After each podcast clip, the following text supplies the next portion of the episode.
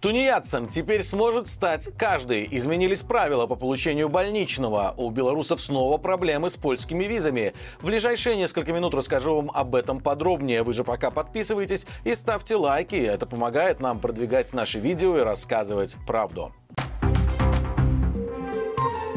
Белорусов ошибочно включают в базы тунеядцев. Чтобы случайно не попасть в такие списки, нужно обращаться в районные комиссии. По информации «Зеркала», инциденты происходят с многодетными матерями, людьми, которые работают в дружественных странах Евразийского союза, а также теми, кто занимается сельским хозяйством. Чаще всего у комиссии возникают вопросы к матерям, однако все зависит от конкретного региона и сотрудников. В некоторых местах требуют ежегодно подтверждать наличие детей, в некоторых это не нужно, но для перестраховки, если семья не проживает проживают по месту регистрации, лучше связаться с комиссией. Напомним, ранее в категорию тунеядцев причислили всех, кто уехал за границу на срок более 30 дней по работе или учебе, кроме стран Евразийского союза и России. Также была исключена возможность для мужчин не числиться иждивенцами, если они воспитывают детей. Кроме того, законодательство собирается внести изменения, по которым тунеядцами могут стать индивидуальные предприниматели, если они не платят налоги в течение года. Всех, кто попадает в число незанятых в экономике чиновники планируют лишить бесплатно бесплатного медицинского обслуживания.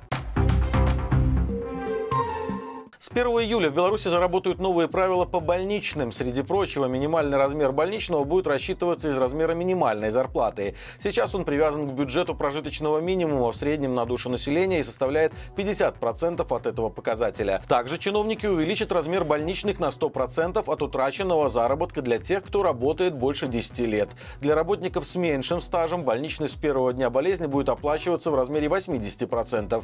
Еще одно изменение – увеличение размера средней дневного заработка для расчета больничных.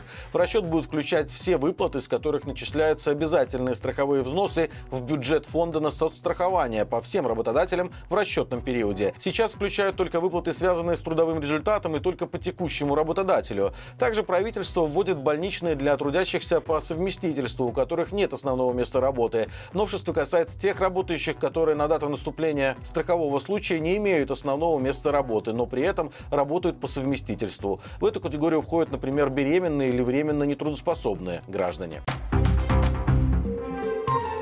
Белорусским айтишникам стали массово отказывать в выдаче визы по ООН Бизнес Харбор. Телеграм-канал Дикпик поговорил с некоторыми из них и выяснилось, что причина в необоснованном использовании выданного документа.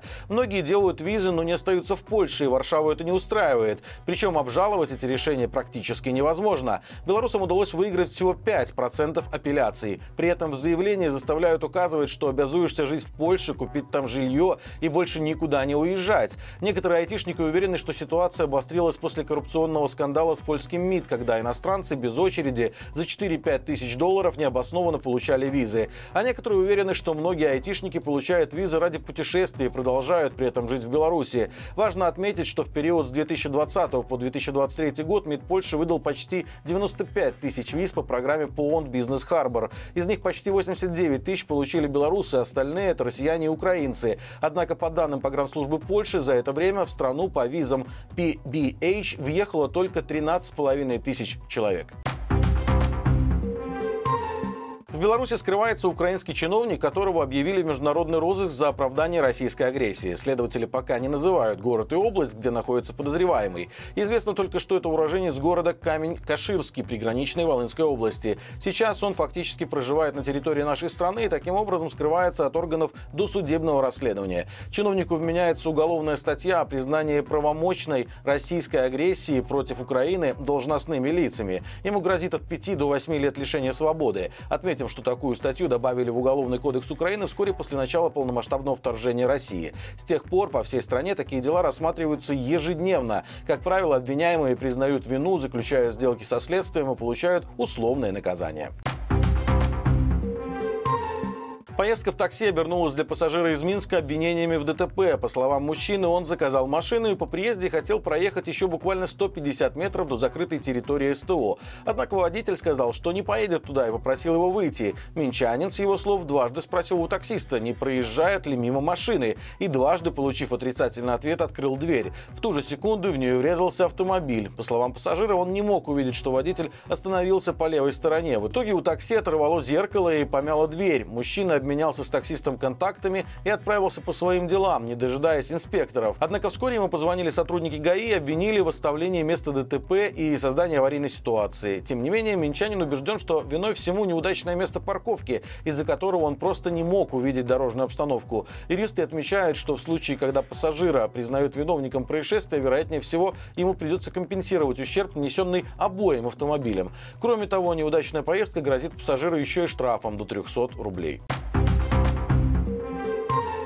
Перед Новым годом в столичных автобусах кресла водителя займут Деды Морозы и Снегурочки. Такую инициативу запускает Минстранс. Там отметили, что кроме новогодних волшебников за рулем с 29 декабря по 3 января по 5 машин в каждом автопарке будут украшены праздничной иллюминацией. Отметим, что в преддверии праздников в столичном метро на московской автозаводской линиях курсируют поезда с новогодними сюжетами. На составах изображен маскот столичной подземки по имени Метрович в праздничном образе. Кроме того, метро порадует пассажиров новогодней елкой елкой, которую установили на станции Площадь Ленина. Как утверждают представители метрополитена, людям трудно отказать себе в желании сфотографироваться с ней.